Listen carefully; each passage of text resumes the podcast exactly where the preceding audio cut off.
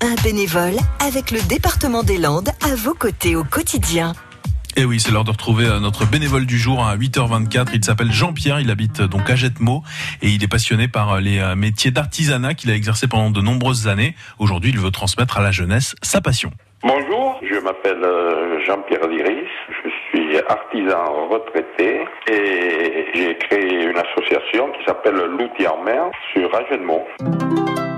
J'étais sculpteur sur bois pendant plus de 40 ans et je me suis aperçu que c'était pas facile à l'époque justement d'apprendre les jeunes dans ce métier-là. Et puis bon, et, tous les métiers de l'artisanat, beaucoup de jeunes étaient plutôt dissuadés de prendre ces métiers-là pendant très longtemps.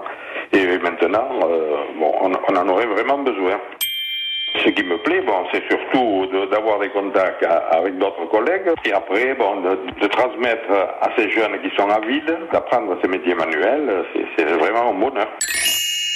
Moi, ce que je souhaiterais, c'est que, bon, dans le département des Landes, il y a deux associations comme nous. Une à Jeudemont et l'autre qui s'est créée sur la côte. Et j'aimerais qu'il y ait des artisans retraités qui ont deux heures ou trois heures par semaine à consacrer à des jeunes qui ne demandent que ça, qui créent leur association. Il peut y en avoir dans toutes les villes, je sais pas moi, je vais dire Marsat, Madax, voilà, et puis nous on leur donnerait les conseils. De toute façon, l'outil en main en France est très bien organisé, et ensuite on est suivi tout au long de l'année par les secrétariats, par tout ce qui est mis en place. Il y a quand même 180 associations en France. Voilà Jean-Pierre qui est donc bénévole à Agetmo et je vous rappelle que voilà tous les jours France Bleu Gascogne donne la parole à ces bénévoles qui font vivre notre beau tissu associatif landais.